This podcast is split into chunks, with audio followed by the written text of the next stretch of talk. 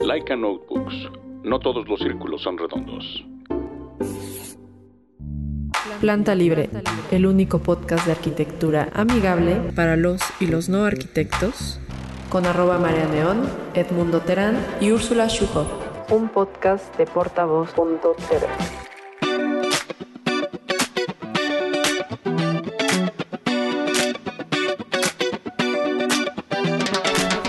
Hola bienvenidos de Hola. vuelta a su podcast favorito para los y los no arquitectos, Planta Libre.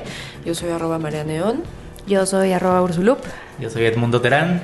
Y no dejen de escucharnos a través de Spotify, en iTunes también, seguir nuestra página de Facebook, Planta Libre, también en Twitter como arroba plantalibre-bajo y en Instagram como arroba plantalibre.podcast. Entonces, pues bueno, ya estamos celebrando porque tenemos más de 100 episodios cumplidos y el día de hoy, como siempre, pues estamos de manteles largos, ¿no? Además, tenemos eh, pues invitadas de honor con nosotros el día de hoy y pues está con nosotros Gaby Carrillo, bienvenida. Gracias. Y Jordana Rojas. Hola. Hola. Bienvenidas. Bienvenidas. Gracias. Edmundo está muy Muchas emocionado. el Muy día de hoy. emocionados. Muy un gran emocionado. programa. Y además tenía como un mes de no venir, ¿no? Sí. Sí, ahí Sí, no había podido sí. acompañarnos, pero ya estoy de vuelta y felices. Y felices. Pues bueno, eh, yo quería hacer un, un programa hoy eh, importante porque hay estos temas como de la perspectiva de género y qué estamos haciendo en cada quien a través de sus ramos para abordar la problemática, digo, sin ponernos como extremadamente feministas. Más bien, me gustaría que, que nos compartieran a través de su práctica profesional cómo ha sido ese, ese desarrollo dentro de la arquitectura, ¿no? Porque de pronto ahorita pues hay nuevas generaciones que están ingresando a la universidad y siempre está como esta pregunta de, bueno, yo como mujer arquitecta o como futura arquitecta, ¿qué tan fácil es la inmersión a nivel profesional? Digo, en tu caso, Gaby, pues, eh, pues primero que nada, felicidades por la medalla de oro que, que- que recién fueron a recibir allá a Francia. Gracias. Y de pronto como que ves esto- estos eh, pues roles femeninos a seguir en, en las nuevas jóvenes, en las nuevas arquitectas. Y me imagino que, se- que te ven, por ejemplo, en redes sociales, en entrevistas, en un montón de felicitaciones por todos lados y preguntan como, bueno, ¿cómo será ese, ese camino a nivel profesional para alcanzar eso, ¿no? Porque ya es proyección internacional y, y, eh, digo, además de muchísimo trabajo, de que tienes muchísimo tiempo trabajando en esto, eh, pues sí estaría interesante compartirlo con, con nuestras escuchas o chicas que este programa está también enfocado a gente que no son arquitectos en particular, pero que les gusta empaparse de la cultura arquitectónica y lo que nosotros queremos o lo que hacemos es precisamente esa divulgación, ¿no? Entonces, eh, pues sí me gustaría, y por eso están aquí ustedes dos, para, para que nos cuenten esa experiencia, que son casos de éxito, ¿no? Digo, tú por tu lado, junto con Mauricio Rocha eh, en el taller, y Jordana, que además de trabajar contigo en su momento con Mauricio Rocha, pues estuvo trabajando con Grupo Sordo Madaleno y ahorita también está emprendiendo por su cuenta junto con, con su esposo una oficina que están también incursionando como en un tema bien complicado que es la construcción en madera, el manejo de aguas y que pues también es como otro tipo de, de enfoque, pero pues también a la cabeza de algo, ¿no? Igual que tú. Entonces, pues bueno, ¿quién? Empezamos contigo, Gaby. Ok. Pues gracias por invitarme y yo estuve reflexionando todo el día cuando me marcaste, Mar, que dijiste, bueno, te invitamos a platicar del género en la arquitectura con Gab, que pues sí fue mi maestra y mi amiga. Y lo soy, soy. Eres. Fui, soy tu amiga. Maestra ya no. Maestra pero- ya no, pero amiga. amiga sí es. Y sí lo estuve reflexionando y creo que en este momento, no nada más en arquitectura, como que en todas las ramas, sí es necesario, obviamente, que las mujeres destaquen y que encuentren su lugar, pero va a haber un punto en el que ya no es necesario. O sea, que ya no tiene que haber una distinción si eres mujer o si eres hombre, en qué afecta tu discurso en cualquier tipo de profesión. O sea, Claro. eso es lo que creo. Ahorita sí es necesario porque siempre lo he platicado con amigas y, y- y todo. Y digo, bueno, el hombre, finalmente el hombre moderno, lleva existiendo 100.000 años, ¿no? O sea, sabe cuál es su lugar en la sociedad. Y la mujer pues tan solo puede votar desde hace 60 años. Entonces sí es una gran diferencia en lo que las mujeres encontramos cuál es nuestra posición como en la sociedad, ¿no? Y que eso se va a ir difuminando a que ya es como neutral. Pero es un proceso en el que estamos, es una transición, eso es lo que está sucediendo ahorita. Y no sé, creo que a largo plazo va a ser más allá de preguntarte cómo te sientes siendo mujer en la arquitectura, cómo te sientes siendo mujer, este, abogada o lo que sea, simplemente cómo te sientes siendo arquitecto o lo que tú quieras. Eso es Sí, que no hay como la distinción de género, sino como los éxitos que vas alcanzando profesionalmente, ¿no? Exacto, sin importar. ahorita se ve como una desventaja, quizás, medio más o menos, ¿no? O sea, bueno, O todo Sí. lo contrario. ajá. O bueno, también hay quienes piensan como, ah, claro, pues es... Es sea, que es no mujer. Ajá. Ajá. O sea, yo creo que todas, eh, a nivel profesional, nos hemos visto en una situación en la que o eres perjudicada o beneficiada por ser mujer. Lo cual, pues es un. está mal. O sea, esa es la realidad. Y justo ahorita que es esta transición que creo que está ocurriendo, es si es necesario puntualizarlo. A ver, yo creo que coincido en gran medida contigo, Jordi. Eh, o sea, trato de pensar desde el inicio de mi carrera, ha sido como un tema que he evitado de manera natural. Probablemente porque me incomoda mucho esta cosa de, de, o sea, toda la vida, yo al menos en mi vida profesional, en mi vida académica, soy competitiva, este, me interesa hacer las cosas bien, por no, por, por no decir súper ñoña. Y en ese sentido, sí hay un tema como donde el género me parece incómodo. O sea, me parece incómodo porque digo, yo no soy mejor o peor persona porque soy mujer o soy más capacitada para un lugar o para otro o para diseñar una cocina o, o- o lavar un plato o para este no sé o sea cualquier clase de tarea no o para picar una piedra lo que sea. Creo que en esa línea siempre he estado un poco como a la retaguardia en, en ese tema y, y sí me incomoda de una u otra forma hablar de él, pero pues hay un momento donde tienes que decir, pues tengo que enfrentarlo y tengo que enfrentarlo con todas las letras de la palabra porque hay crisis, o sea, también hay una realidad, sobre todo en este momento, donde por primera vez, como dices, se visibiliza no solamente el que estamos en un tránsito importante de ya no combatir los derechos o, o- o pelear para tener derecho a un voto o pelear para poder entrar a una cantina o no ya no estamos afortunadamente y ya hubo quien peleó esas batallas por nosotros pero me parece que estamos en otra batalla. Y, y es una batalla real, cruda, que tiene que ver con no solamente tengo los mismos derechos, gracias, de entrar a la cantina y de tener un voto, sino de tener acceso a la misma información, sino de tener derecho a, a que no abusen con violencia, sino de tener derecho a a que a nivel profesional y a nivel de, del trato en general eh, seamos Igual, los mismos. igual, y no solo las mujeres, sino los homosexuales, los Claro. transexuales, los niños, los ancianos, los pobres, los ricos. O sea, Claro. siempre estamos hablando de que en, en el mundo, en- particularmente en el mundo moderno, pues sí, se- es- es- y, esta, y ante este capitalismo en el que además habitamos, pues la figura perfecta es la del hombre este, Exitoso. exitoso, alto, guapo, con Claro. una mujer este, Joven. domesticada, Sí, joven, claro. hijos preciosos, dinero. Y entonces en esa línea, pues cuando te das cuenta que, em, que sí todavía existe toda esa vulnerabilidad, pues empiezas a decir, pues sí tengo que tomar un poco esa bandera, aunque me Sí. incomode, porque yo no necesito eh, apoyarme en ser mujer o no ser mujer, ni, ni que eso se vuelva ni una debilidad ni una fortaleza.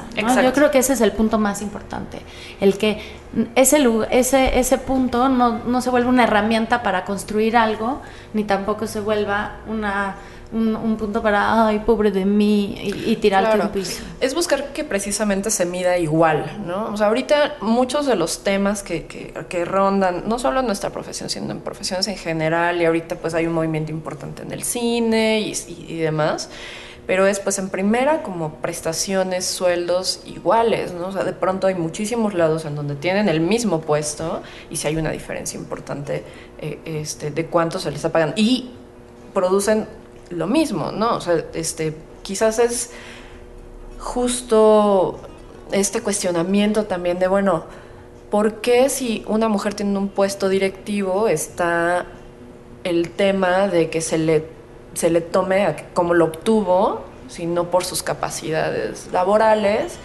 Y entonces como que siempre de alguna forma estás al ojo de, de- del escrutinio social, que es lo que a mí también siempre me incomoda, ¿no? Porque no estamos buscando eh, que toda la sociedad te favorezca o precisamente ponerte en un plan de víctima, sino decir, bueno, todos tenemos derecho a competir iguales, ¿no? O sea, y ya cada quien con sus, o sea, con sus aptitudes, con su experiencia profesional, etcétera, pues que vaya consiguiendo el lugar que se merezca, pero no que de pronto eh, pues no sé, tú no puedes firmar porque eres mujer o tú haces esto porque eso saben hacer las mujeres y no sé, incluso me ha pasado de, de no aceptar residentes de obra mujeres, aún hoy en día, ¿no? Sí. Y, y es como, ¿por qué? Porque según ellos entienden que no van a poder manejar a los trabajadores o que...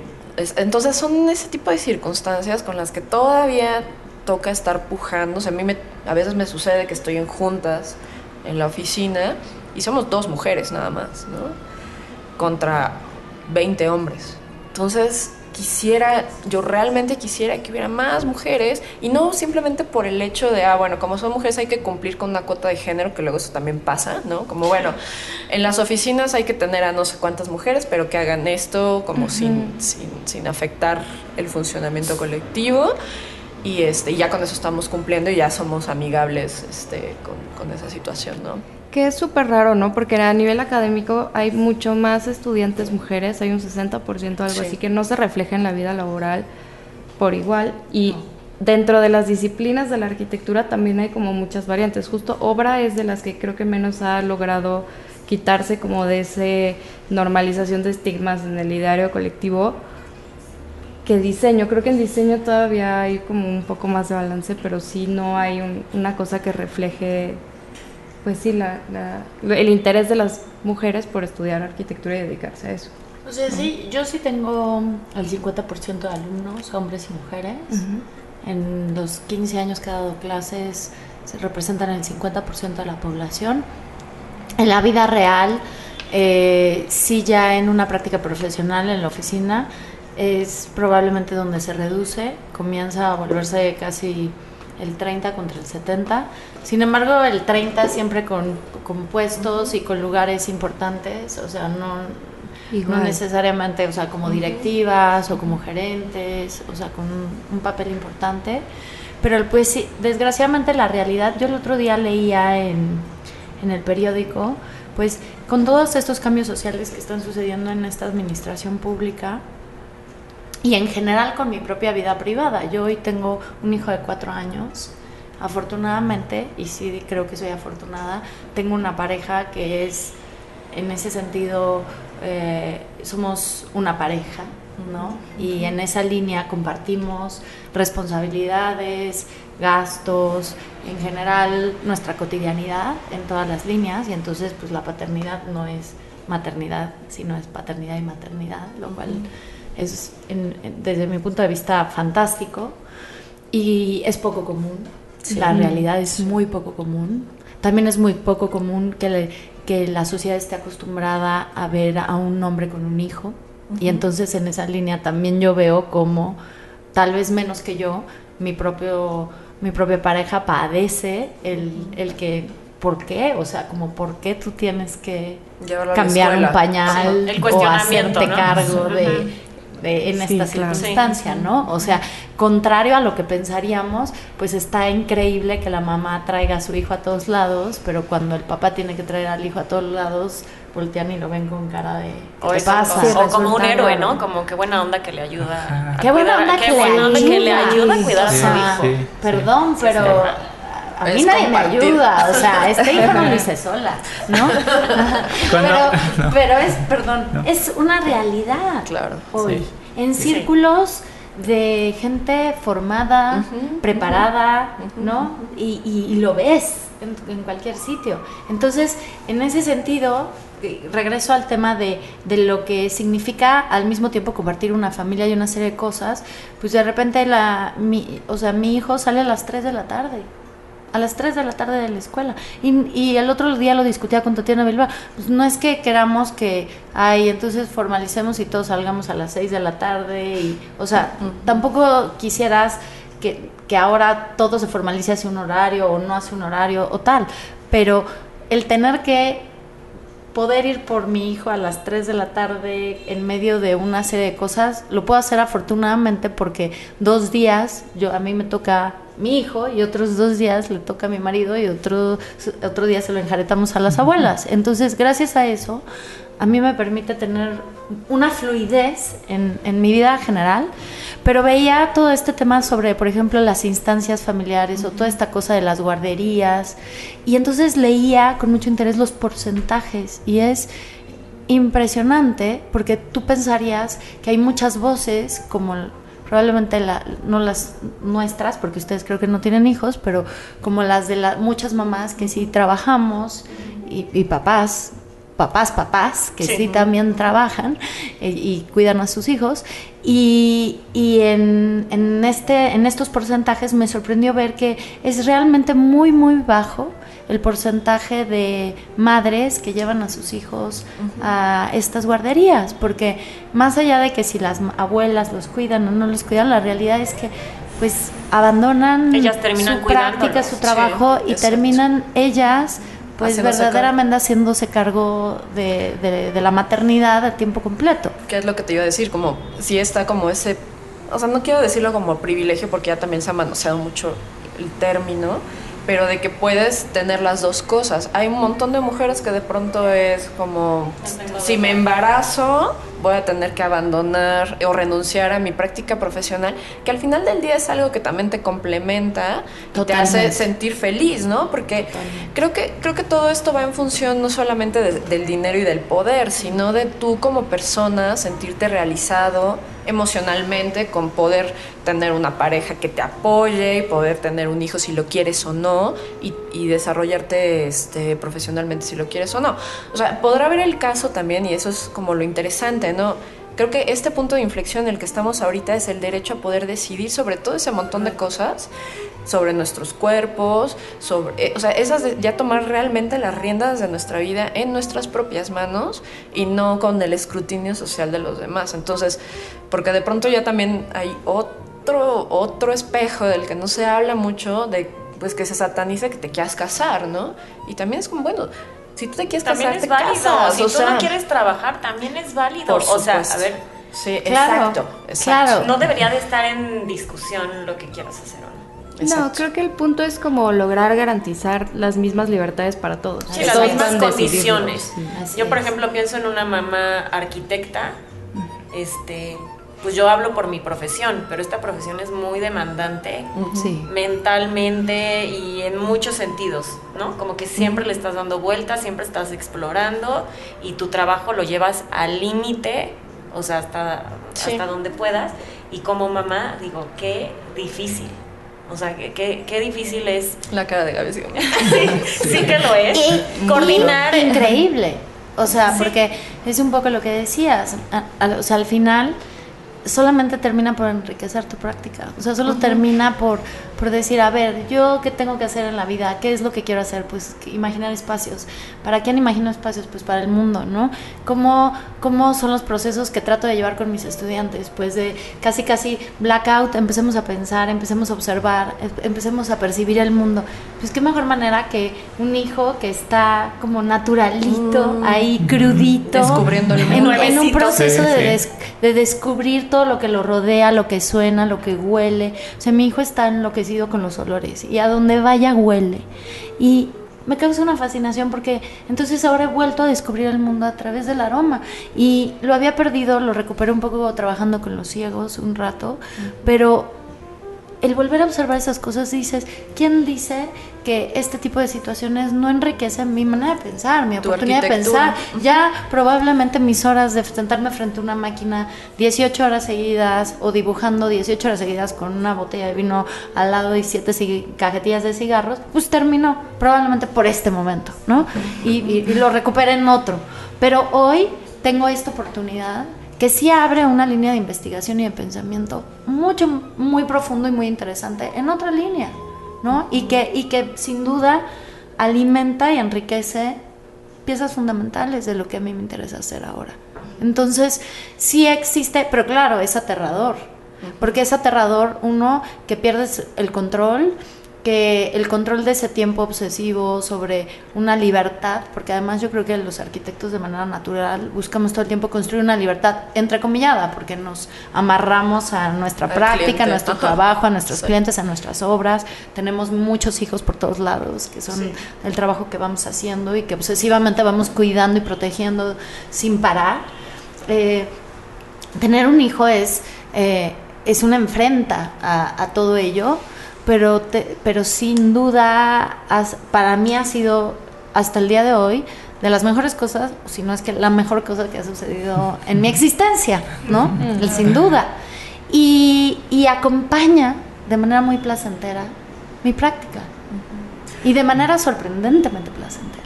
Bueno, pero ahí tiene mucho que ver, Gaby, este, con la, la, concepción que tienes tú de la vida. O sea, lo dijiste al principio y creo que es, eres muy congruente, no solo con tu trabajo, sino lo que nos estás platicando ahorita, y es, yo no, me, no quiero ponerme en el plan de víctima. Entonces, cada proceso lo disfrutas y sacas como lo mejor de eso porque entiendo que lo vives por etapas, ¿no? Como esta es mi etapa de me voy a clavar en la computadora hasta que no me dé más y me voy a fumar siete cajetillas de cigarros y ahorita es otra etapa en la que estoy viviendo a través de los ojos de alguien más, un poco, y eso pasándolo a, tu práctica arquitectónica, pero habla de aprendizaje y de evolución. Digo, yo lo entiendo como muy, muy así. Y es que, o sea, además, eh, lo que aprecio de Gaby es que eh, lo que uno necesita es como disfrutar lo que uno hace, ¿no? O sea, disfrutar de sus propias decisiones, no importa si eres hombre o mujer, tú decides. O sea, yo la paso muy bien con mi hijo y de repente tiene mensajes tan simples como México tiene los mejores este, caminos, papá, ¿no? Dice, qué sencillez, o sea, qué limpieza, ¿no? De mensaje. Entonces, pues hacer las, las, eh, las labores de papá o de mamá da lo mismo, no, no, no importa, ¿no? O sea, no hay género, uno como que adopta sus propias tareas eh, a lo largo de la vida profesional.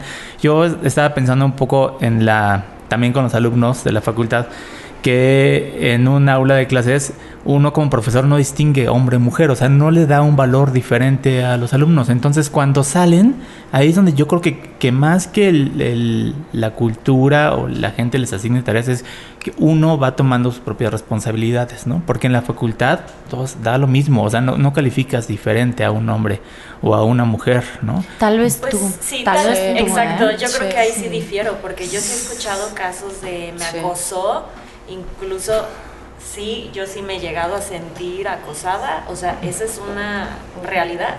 Nada más que yo entiendo, pues su percepción del mundo es distinta a la nuestra. Y lamentablemente, o sea, tampoco me gusta tomar este partido de, ah, ustedes nunca van a entender. No, no, no. Pero la realidad es que no van a entender. Porque por más que sean empáticos, por más que incluso vean el hecho de estar del otro lado y efectivamente saber no solo de casos o vivir casos de, del típico maestro que insinúa algo o lo que sea, o sea, no solamente es en la academia, sino pasa en muchísimos otros casos, ¿no? Entonces sí, sí es como de usos y costumbres también. O sea, ya cuando estás en obra, por ejemplo, pues a mí al principio no me decían arquitecta. Señorita. Me decían señorita. Sí, claro. Y hay uno que otro que todavía me dice señorita, ¿no? Entonces, después de mucho trabajo y de muchas cosas y de alguna forma tienes que como que estarles comprobando que sí sabes, que se me hace eso absurdo, ya ahí te van como medio aceptando, ¿no? pero también es una realidad de que pues sigues entrando a las obras y así traigas un overall, Sí. sigues sintiendo como que te siguen con la mirada Que y te es- cuestionan. que te cuestionan o que, que incluso si yo doy una instrucción, me, me llegó a pasar que yo daba una instrucción, si no la daba mi jefe, no valía. Entonces, si es como algo que tienes todo el tiempo estás remando un poco contracorriente en esas cosas. Es una lucha constante por su Sí. posición. Probablemente en obra se resalta más. En mi experiencia yo nunca he tenido problemas en ningún despacho en el que he trabajado, por supuesto que en mi despacho tampoco. No hay distinción si eres hombre o mujer, pero en cuanto entras a la obra es como otro territorio Claro. y Sí. como lo dije desde un principio, te puedes ver incluso beneficiada por ser mujer. O sea, si le gustaste al residente, a mí me ha pasado que te, este, hay que hacer este cambio, sí, y que ya no sabes si es porque, porque te invito a algo o porque no, no lo sabes. Y también te, te ves perjudicada en el sentido que das una instrucción, inmediatamente te cuestionan o te Te quieren ponen a como- prueba. te ponen a prueba o te quieren orillar a que tu decisión sea más como de interiorismo.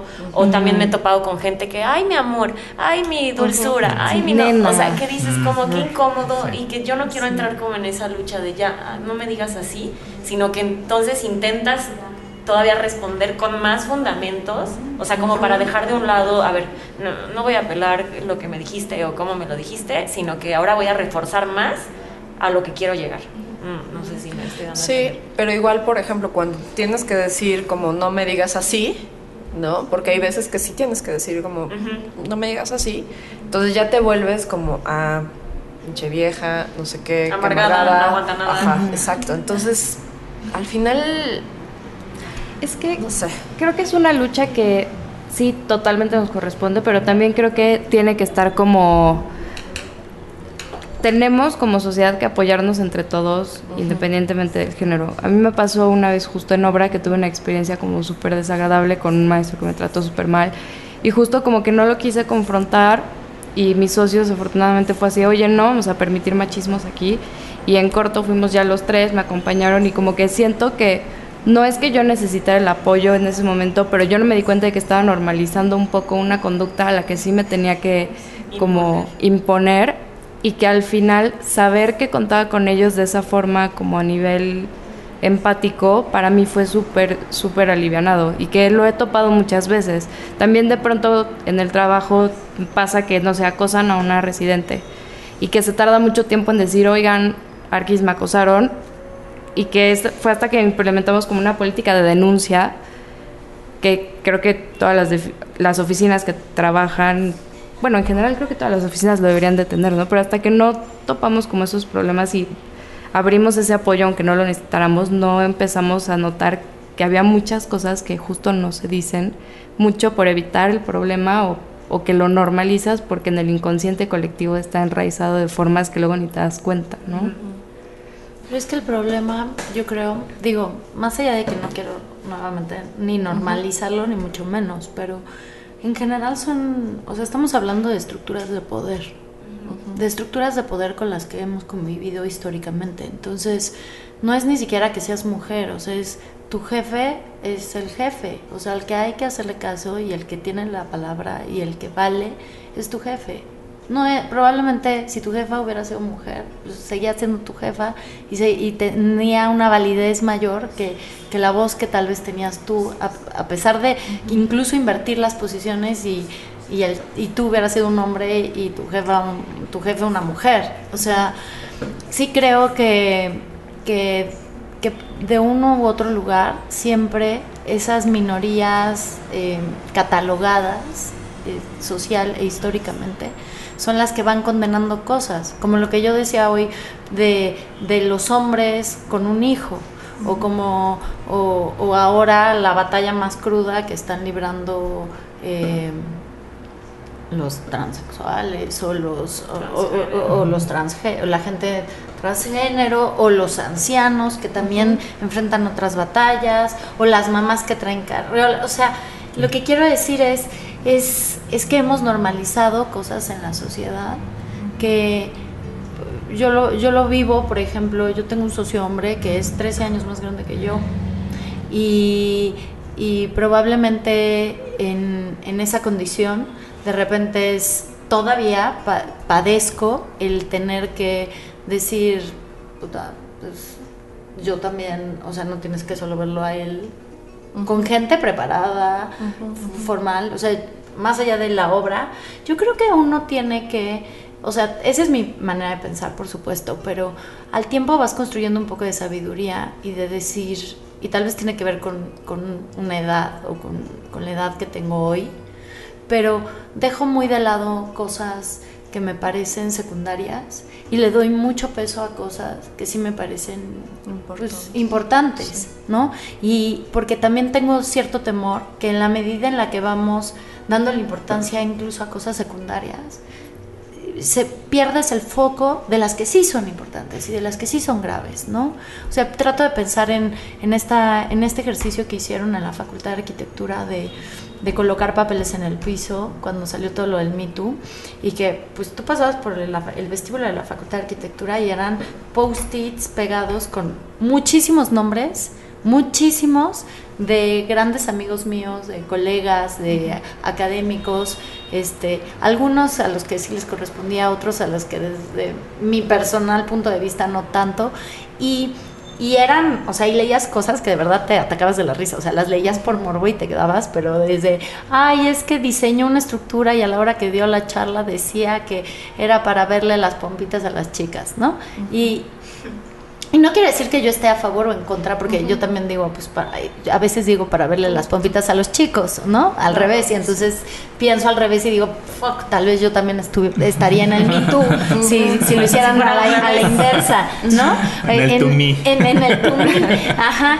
Y entonces digo, pero, pero atrás de esos millones de papeles, que entonces esos millones de papeles no tapen los papeles rojos que sí suceden y que sí está o sea, que sí es muy fuerte y que sí demanda y hay una demanda de la sociedad que estamos obligados a no dejarlos de ver y que entonces, ¿cómo, cómo logramos ese equilibrio perfecto para poner, para no quitar el dedo del renglón, para seguir diciendo, a ver, ¿cómo con estrategia, con inteligencia pongo en todos los niveles además, o sea, desde dejo de darle importancia al, güey diciendo las pompitas, pero pongo la importancia en un tipo diciéndome de manera de frente o, me pones las pompitas o te pongo cero, ¿no? Ahí sí hay que poner muy en alto el dedo en el renglón. O al revés, en cosas más secundarias, pero también muy importantes que vuelven a ser importantes, como, ay, este, no, esta arquitecta es mujer, no la pelo en obra pero sí llegar con inteligencia a decir, güey, aquí está lo importante, no me importa lo que digas, me vale gorro que, que me chifles, que me veas, no me importa. O sea, mi trabajo es este, yo vengo con profesionalismo a enfrentar a ti, a ti, a ti que eres el Lord. O sea, si yo he recibido alguna vez en mi vida eh, desprecio o, o algún rechazo por mi género, ha sido con gente tremendamente preparada. O sea, no, jamás de un maestro de obras, jamás de, de un albañil, un carpintero, jamás en la vida. Y sí, en su lugar, de gente con doctorados diciendo, a ver, ¿dónde está tu jefecito? ¿O dónde está pues, el macho, no? ¿Con quién voy a hablar? ¿Con quién voy a discutir cosas ¿Con quién voy a negociar? ¿O quién me va a autorizar tú? O sea, ¿no? Y, y, no necesariamente por ser mujer, por ser joven, ¿no? O sea, claro, porque todo está en pelo. ¿no? Porque es por, es por ser joven, por, eh, por, tener el pelo largo, por ser rubio, ¿no? Por ser rubio soy tonto, por no por ser moreno, se ve guapa, por ser moreno estoy mal. O sea, todo el tiempo le ponemos etiquetas a las cosas. Y tenemos una carga ahí que, que conecta en muchos lugares. O sea, yo ahora tengo un hijo hombre y entonces al revés digo, puta, pobre de mi hijo, ojalá en el año, en el tiempo que le toca madurar y crecer, se le quite la etiqueta de, pues a los hombres les toca mantener a la familia, porque también debe ser una carga terrorífica que desde el día cero te digan, pues todo el peso económico y la responsabilidad de operar y mantener una familia está en ti puta, qué aterrador, ¿no? Y no puedes quejarte y no te puedes estresar y no puedes llorar y no te puedes, o sea, sí es complejo, ¿no? O sea, hay, o sea hay muchos lugares perturbados, aturdidos, que como sociedad no hemos atacado desde el lugar propositivo y, y como, como nuevamente regresar a esta postura de no, no voy a ser una víctima por ningún motivo y tampoco me va a dejar por ninguno, ¿no? Entonces, ¿cómo encuentras ese balance? Yo creo que ahí es donde más tendríamos que estar generando estos diálogos o estos puntos de vista que nos permitan ser objetivos, tampoco dejarnos cargar por lo emocional, porque seguimos siendo profundamente animales y, y, emocionales en esos términos, y que con mucha objetividad podamos ir asentando bases que sin duda generen precedentes y que esto vaya mudando hacia un, hacia un lugar donde pues, neutral, ¿no? Como donde haya lugar para todos, ¿no? O sea, que, creo que es lo que necesitamos, que haya lugar para todos, para todos y un lugar en el que se sientan cómodos todos, ¿no? O sea, yo les quiero, les, quiero, preguntar a, las dos arquitectas. Eh, que en, su trabajo día a día tienen un socio, ¿no? Entonces no es de que alguien tome la decisión o que tenga una jerarquía, simplemente yo entiendo que es como hay equidad o equilibrio. ¿Cómo, has, cómo ¿Qué deciden? ¿Cómo llegan a negociar? ¿Tienen cierta especialidad en donde recargan, a ver, yo soy el bueno para esto, o tú eres buena para aquello? ¿O, van intercalando? ¿Cómo, es ese día a día, no? Yo siempre trato como, o sea, como que tengo muy claras cuáles son nuestras fortalezas y debilidades, como tú dices, y repartirlo. O sea, a ver, Lorenzo que es mi esposo y mi socio, evidentemente tiene un gran conocimiento en la sustentabilidad, en materiales, etcétera. Bueno, pues entonces yo lo escucho a él. Y entonces si yo tengo una formación arquitectónica un poco más sensible o lo que sea, él me escucha a mí. Bueno, quiero pensar que, que me escucha. Seguro. Que me escucha a mí. Entonces, nuestras luchas al final para resolver un proyecto no se tratan de a ver quién manda y quién es el hombre y quién es la mujer. y No, por supuesto que no. O sea, creo que sí somos un, un despacho muy del siglo XXI en ese aspecto y más bien se centran en argumentos. pues, tiene que ser así por esta vista y tal vez él me dice no porque está orientado mal para los paneles o digo no sé yo qué sé o sea los argumentos son más profesionales que en cuanto a género que una lucha de poder exacto que una lucha de poder que es el deber ser. Mi, mi historia es un poco distinta, porque yo te, o sea, en mi caso particular, yo creo que sí hay como muchas cargas en muchas líneas. O sea, yo trabajé para Mauricio 10 años. Eh, nunca en la vida, nunca en la vida me sometí ante nada. Eh, siempre he sido un poco irreverente y, y, probablemente eso es de las cosas que él más disfrutó o disfruta en la generalidad. O sea, no me, no me intimidan, me intimidan pocas cosas, es, es la verdad. Creo que el, el, echarte un poco para atrás es lo que justamente te pone más muy, vulnerable, y, y, no es que crea que la vulnerabilidad no es, es también una oportunidad, porque sí pienso que encuentras cosas en ese que a través que pero yo más que decir vulnerabilidad hablaría de fragilidad no y hablaría en esa línea de transparencia y de y de ser ético, derecho, de poner las cosas con la, con la verdad, o sea, de decir la verdad. En ese sentido creo que a mí, para mí ha sido una alianza, un aliado, el, el poder decir siempre lo que pienso, eh, esté de acuerdo o no, sepa que corre un riesgo o no. O sea, y puedo decir lo que pienso frente a un senador o frente a un sacerdote o frente no, no, no, no temo, porque me, me parece más aterrador el callar y el tener que con ello asumir una serie de cosas con las que no estoy dispuesta a, dialogar, ¿no? Y entonces ahí, pues, nunca, nunca realmente yo tuve esa sensación de, ah, tengo un jefe grande, sabio, yo soy, me tengo que acatar sus órdenes y lo que él me diga. Jamás. Siempre fue todo lo contrario. Siempre, si no estaba de acuerdo, lo decía. Y este. Eh, eso también hizo que, nuestra relación desde antes de que nos volviéramos socios, eh, pues obviamente se volvió muy poderosa. Eh, como dice Jordi, creo que siempre vimos las virtudes y los defectos y yo creo que en esa línea Mauricio pues tiene a pesar de ser un arqui, como con todas las debilidades que arqui conlleva, ¿no? Y ya sabemos cuáles son, no las voy a repetir. Eh, pues es un tipo con una capacidad de ver y de decir, ¿sabes qué? hacemos buen equipo, O sea, somos una buena pareja en términos, nos complementamos, pero no solo nos complementamos, porque pues sin duda yo soy mucho más ordenada, aterrizada, tengo capacidad de tomar ciertas decisiones más rápido, este, él pues es más eh, volátil, eh, va mucho más, se va, mucho más lejos, después regresa tres horas después, este, flota, levita, vuelve a aterrizar y, y todos esos, ese momentum también a mí me hace, o sea, me ha llevado en el tiempo a ir a otros lugares.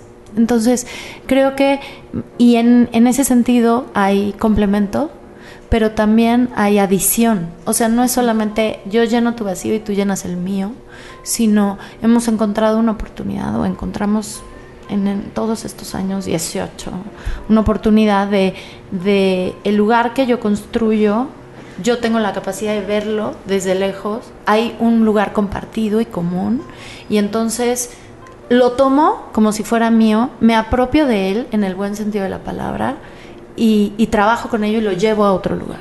Entonces, sí, sí crecimos y evolucionamos nuestra oficina, yo pienso, como una pareja dispareja, pero que siempre tenía esa capacidad de echarse para atrás y de sumar cuando veía, ¿no? A, a mí siempre con mucho más trabajo en esfuercito eh, por un lado y a él por otro. Entonces, no, obviamente entre, en 18 años juntos nuestra relación ha evolucionado o desevolucionado, ha mudado, ha pasado por muchos lugares, hemos pasado por mucha, por mucha humanidad en términos generales como, como pareja profesional nunca hemos sido una pareja de otra, de otra categoría, más, más allá de que hemos sido profundos amigos, cómplices, este, eh, nos hemos confesado probablemente cosas y hemos pasado miles de horas juntos y entonces eso abre muchas líneas, muchas, hacer arquitectura es íntimo. Hay una parte deliciosa donde aunque no hay una intimidad sexual o amorosa con alguien, hay, compartes una intimidad de pensamiento. De pensamiento. Son cómplices. Es un cómplice. O sea, y al final puedes detenerte a observar y sabes qué, puta. Y entonces dices una cosa y ya sabes el güey para dónde va.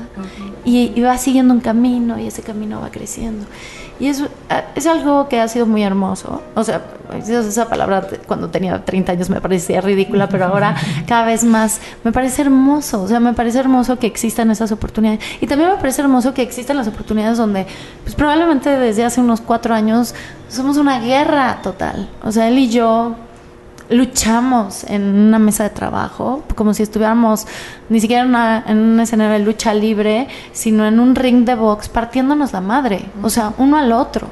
Porque no estamos de acuerdo, porque él opina una cosa, yo opino la otra. Él no se echa para atrás, yo no me echo para atrás. Estamos arriba, abajo, este, peloteando cosas y al final llegamos a un lugar común, pero con un esfuerzo complejo porque cada, claro, este, somos con un desgaste de energía, de emoción.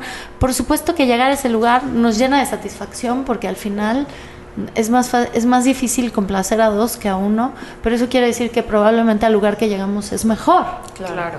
¿No? Sí, a mí también me pasa mucho que entro en batalla constante con Lorenzo, pero al final es más enriquecedor y lo que pienso es que aburrido sería que los dos siempre concluyéramos lo mismo. Claro. Que siempre estuviéramos de acuerdo. O que se dieran la razón todo el tiempo. Exacto, que no hubiera una discusión de por qué tiene que ser, y en, y en todos los aspectos de la vida, o sea, no nada más en la arquitectura, en todos los sentidos, digo que qué padre es que podamos discutirlo y que sí nos peleamos lo que quieras, pero al final del día estamos bien. Bueno, y, y de alguna forma también ese tipo de enfrentamientos pues te dejan un aprendizaje o terminas reflexionando otras cosas que en ese momento quizás no te, no te lo habías planteado hasta que está ahí en la mesa y te obliga a, pues también a veces rechazar algo personal, que dices, bueno, a ver, vamos a darle una vuelta a esto y quizás terminas convenciéndote más de que lo quieres hacer lo correcto o terminas pensando en, bueno, hay que ver cómo podemos adicionarlo o restarle y meter esta otra pieza. O sea, al final del día yo siempre he entendido la arquitectura como algo sumamente flexible, ¿no? No es, no, no hay una respuesta única. No. No existe No. el edificio que solamente tenga una vista. ¿No? Solo tenía que ser así. Solo y tendría ya. que ser así y ya. O sea, hay tantas opciones, hay tantas variables como pueden ser posibles. Entonces, sí hay parámetros, como dices, bueno, la orientación y, y, y sí hay como soluciones muy fuertes que terminan dando como el cuerpo, la columna vertebral de la solución arquitectónica, pero de ahí a la ejecución hay infinidad de posibilidades y que tienes esa, esa oportunidad de, de- de preguntar o cuando trabajas con otra persona, pues ver todas las caras posibles dentro de, la visión de los dos, ¿no? Porque también si invitaras a otras dos personas, te darían ot- otro Claro. feedback completamente diferente. Completamente. Y, y pues al final son perspectivas y percepciones y sensaciones, historias de vida y emociones y vivencias y etapas personales, ¿no? Al final del día. Absolutamente. Hoy, hoy, hoy, bueno, yo estoy en un proyecto ahora académico desde hace dos años que se llama Estudio RX, que comparto con Loreta Castro y que tengo, es un seminario de titulación en la Facultad de Arquitectura de la UNAM. Este año lo llevamos a un a, Option Studio en Harvard, entonces estamos haciendo ese seminario. em, justamente allá. Y entonces pues es un proyecto complejo donde estamos trabajando desde hace un par de años en Tláhuac a partir del tema del sismo donde además particularmente Loreta y yo trabajamos juntas y estuvimos muy involucradas en todos los procesos de reconstrucción. Y por e- ese motivo vengo de, las, de una cita lejana de, de trabajo social de la UNAM. Y me, me llamaba mucho la atención escuchar, o sea, yo le presenté mu- muy contenta el proyecto a la directora de Trabajo Social en, en la UNAM, eh, diciéndole, bueno, este proyecto, 12 alumnos de Harvard, 12 alumnos del GSD y 12 alumnos fregones de Pumas y estamos en Tláhuac y queremos, queremos abordar la vulnerabilidad, el, tema de, de la inseguridad, la devastación, el, la memoria y cómo a partir del espacio urbano arquitectónico podemos estas incisiones y queremos hacer unos manifiestos políticos y le empecé a platicar el proyecto con mucha emoción y muy orgullosa. Y ella es sin duda una mujer fantástica, yo no la conocía, muy política además, o sea, yo veía su cara y, y ella decía, ¿y, ¿y cuándo vienen los de Harvard? No, pues vienen, o sea, me acerqué a ella gra- gracias a una querida amiga Ángeles que me sugirió a- hacer ese acercamiento, pero hizo una precisión que me llamó mucho la atención y se conecta a lo que estás diciendo. Ella dijo, claro, su proyecto muy interesante y muy lindo y brillante para como arquitectos, pero ustedes no saben el daño que pueden hacerle a la comunidad desde desde su propia visión. Así, pues imagínense que de repente llegan 30 personajes, ¿no? Que no identificados a querer inmiscuirse en una cotidianidad, en una parte de intimidad. Empezó a hablar como en, un poco en esta defensa de este lugar que a veces llegas con cierto poder de decir, pues yo soy aquí la especialista y soy la que toma el control de ciertas situaciones y vengo con pu- pura gente muy informada, preparada, eh, ¿no? Y fue un otro ojo como, claro, para ella era agresivo e invasivo lo que yo estoy a punto de hacer, ¿no? Y para mí era como, es fantástico, ¿no? Pero es un, es- son esas otras miradas a las que a veces estamos, pues no conectados, o sea, estamos completamente distantes, siempre tenemos un ojo, una mirada con la que construimos nuestra visión. Y la realidad que es, que es otra vez la oportunidad que a mí me dio ciegos, insisto, de abrir tu mirada y decir, güey, eh, o sea, no es solo no tener, no es solo no tener visión, o sea, la ceguera tiene implicaciones profundas en la percepción, en la cotidianidad, en la manera de relacionarte con las personas, en la manera de, de concebir el mundo en muchos sentidos y en relacionarte con los otros. O sea, tú hablas de inclusión, tú hablas de, de que por qué no hay espacios comunes para todos, ciegos, videntes, Y pues la realidad es que no. O sea, los ciegos dicen, ni madres, yo no quiero espacios comunes. O sea, todos los espacios son evidentes. Yo quiero mi espacio. Yo quiero un espacio donde no me hagan un lado. Yo quiero un espacio donde tenga mi lugar, donde yo sea el poderoso, ¿no? Este, los- el famosísimo libro de Saramago, de, claro, pues en, en terreno de ciegos el tuerto es un rey, ¿no? Y, y ese es otro lado de ver la cara. Y desgraciadamente lo da el formato de academia donde pues se va especializando, vas viendo solo un lugar, un lugar, un lugar. Y ahí es donde yo pues regreso a este tema de, de cómo hemos ido acotando nuestras relaciones interpersonales, no solo en temas de género, sino en todo, o sea, en toda nuestra, en nuestra, en nuestra vida, ¿no? Y eso pues nos ha llevado a ver solamente con, Con unos un ojos. Claro. Y con un ojo muy tuertito, muy pobrecito. Deficiente. Pues qué buena plática, la verdad. Qué ya bien. nos tenemos que ir. Ya Este, no. Sí, nos tenemos que ir. Pero pues bueno, la verdad es que muchísimas gracias por hacerse el tiempo, las dos, de estar aquí con nosotros, la invitación, muchísimas gracias. Gracias Y pues a tienen la puerta abierta para, para regresar, nos encantaría que regresen en otra ocasión, porque quedaron, siento que quedaron como muchas cosas Sí, que sí, hablar sí. y, y digo, mm, yo quería que estuviera también Jordana acá, independientemente de que son amigas y de que han trabajado juntas, sino porque pues es otra mujer que también admiro mucho y al final del día lo que nosotros buscamos a través de este espacio pues es llevar estas voces a más personas Claro. y estos temas y, y que nos digan qué opinan y, y abrir como ese canal de comunicación, porque es por donde tenemos que empezar, ¿no? O sea, Claro. la, la clave está en hablarlo, comunicarlo y hablarlo las veces que sean necesarias. Y si alguien no está de acuerdo, también puede decir no está de acuerdo. Y, y precisamente el debate y escuchar esas otras voces y decir, bueno, tal vez no me está diciendo tu proyecto está fatal, pero sí me pone a pensar como, bueno, ¿de qué forma entonces nosotros tendríamos que insertarnos a, a ese espacio? es. para hacerlo posible e integrarlos quizás en el proceso y, y abarcar un poco más. Entonces, al final del día, pues es de nuevo regresar a cómo voy a tomar las cosas, porque pudiste haber dicho como, ah, ya me quieren poner el pie y no me dejan hacer lo que quiero. Al contrario, lo piensas como, ah, claro, no había pensado en esas circunstancias, pero tampoco es algo imposible de hacer, ¿no? Es, es únicamente como un pequeño es- este, escalón más para llegar al objetivo general, que el objetivo general es buscar el bien común con los procesos lo más suaves para, para las personas que van a vivir ahí, ¿no? Entonces, pues reitero, pues muchísimas gracias por compartir su voz y su visión con pues nuestro auditorio que cada vez es más grande Y su tiempo. su tiempo No, y que nos escuchan, nos escuchan en, muchos lados además. ¿no? Qué bien, felicidades Sí. por No, y eso. además escucharlas en un ámbito diferente de lo que estamos acostumbrados, porque Claro. muchas veces eh, nos conocen de una manera en la facultad, de otra manera en las conferencias eh, laboral, pero pocas veces en una charla así, sin ninguna pretensión más que pues saber quién nos escucha, ¿no? Claro. Claro. Y dejar esto Pues bueno. por ahí grabado y celebrar la arquitectura, la vida. La vida, la, ciudad, vida, la siempre. primavera. Y todos la, todos la. Pues bueno.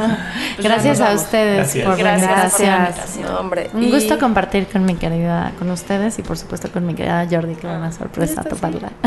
No te quería decir porque sí quería que fuera sorpresa. Ella sí sabía, Fue pero muy sí linda, sabía. muy Vamos a bonita tomar una foto al aire antes de sorpresa. colgar. Para Sí, mí más. bonita. Nos va a tomar una foto. Pues muchísimas gracias. Nos escuchamos pronto. Un saludo, como siempre, a nuestros queridos amigos y aliados de Laika Notebooks. No dejen de visitar su página en www.laikanotebooks.com.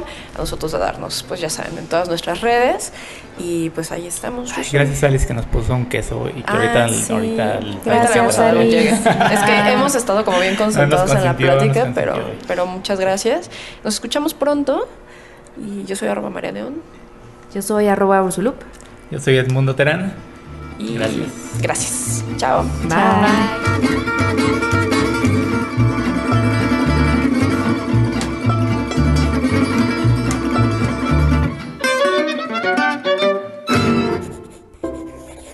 Laika Notebooks. No todos los círculos son redondos.